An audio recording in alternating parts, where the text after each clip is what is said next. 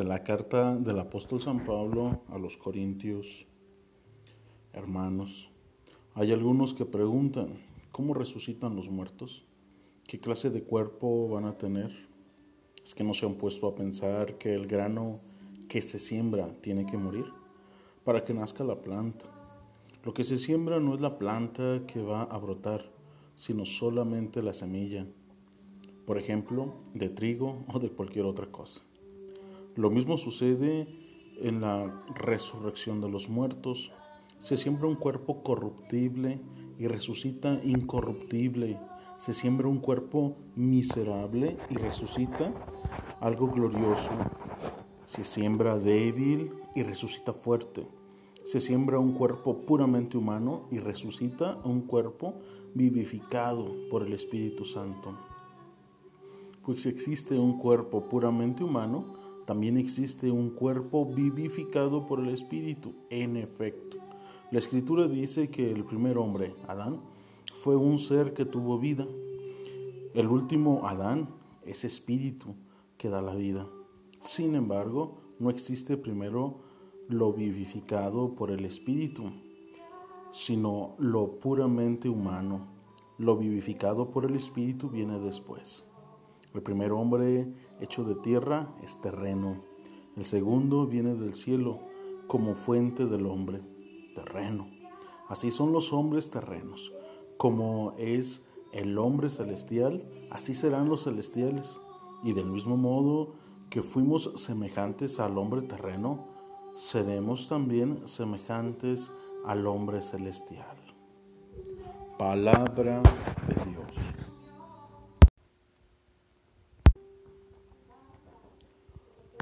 Evangelio según San Lucas. En aquel tiempo mucha gente se había reunido alrededor de Jesús y al ir pasando por los pueblos, otros más se le unían. Entonces les dijo esta parábola. Salió un sembrador a sembrar su semilla, y al ir sembrando, unos granos cayeron en el camino. La gente los pisó, y los pájaros se los comieron. Otros cayeron en terreno pedregoso, y al brotar se secaron por falta de humedad. Otros cayeron entre espinos, y al crecer estos los ahogaron los demás cayeron en tierra buena, crecieron y produjeron el ciento por uno. Dicho esto, exclamó, el que tenga oídos para oír, que oiga. Entonces le preguntaron los discípulos, ¿qué significa esta parábola? Él les respondió, a ustedes se les ha concedido conocer claramente los secretos del reino de Dios. En cambio, a los demás solo en parábolas, para que viendo no vean y oyendo no entiendan. La parábola significa esto. La semilla es la palabra de Dios. Lo que cayó en el camino representa a los que escuchan la palabra, pero luego viene el diablo y se la lleva de su corazón para que no crezcan ni se salven. Lo que cayó en el terreno pedregoso representa a los que al escuchar la palabra la reciben con alegría, pero no tiene raíz. Son los que por algún tiempo creen, pero en el momento de la prueba fallan. Lo que cayó entre espinos representa a los que escuchan la palabra, pero con los afanes, riquezas y placeres de la vida se van ahogando y no da fruto. Lo que cayó en tierra buena representa a los que escuchan la palabra, la conservan en su corazón bueno, bien dispuesto y dan fruto para su constancia. Palabra del Señor. En este día, el Evangelio de San Lucas nos trae la parábola del sembrador.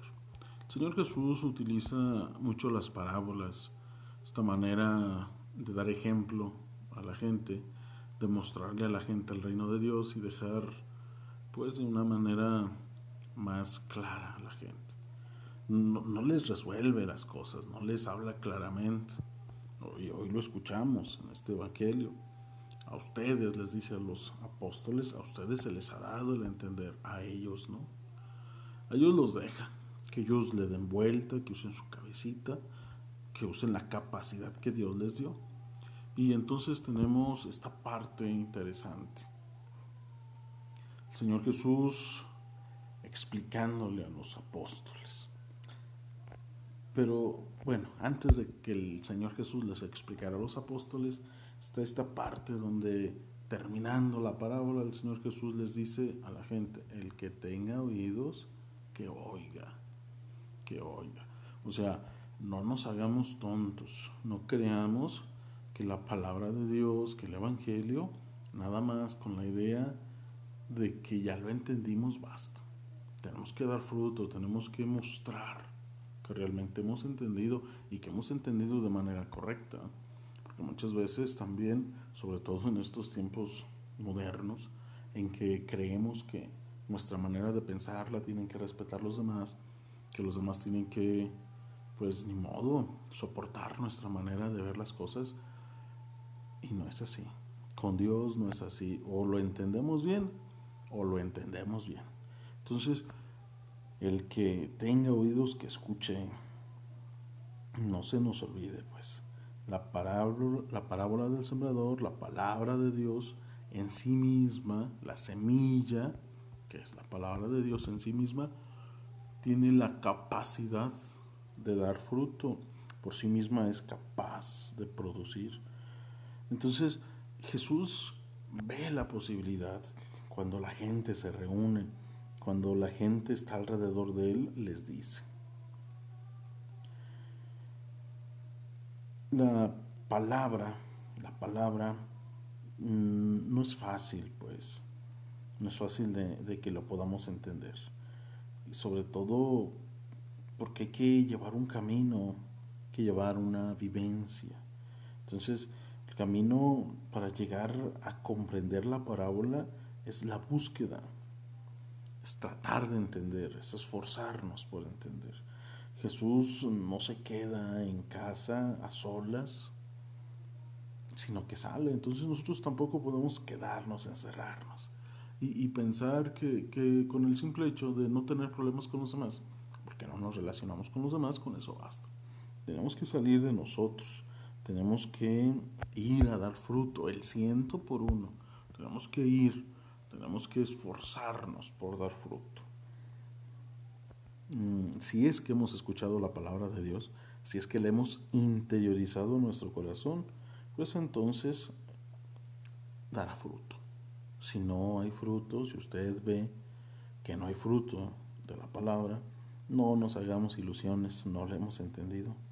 Entonces, pues vayamos, vayamos y esforcémonos por vivir la parábola del sembrador, que es dar fruto, que es esforzarnos por entender, que es ser tierra buena, acatar sobre nosotros, entender y recibir nosotros la palabra de Dios. Pues pidámosle al Señor que en este día podamos reflexionar, que podamos ser conscientes de su palabra, de su invitación, no únicamente de este pasaje evangélico, sino de todo el Evangelio y de toda su predicación, para que podamos vivir y dar testimonio de nuestra vivencia como verdaderos hijos de Dios y como cristianos.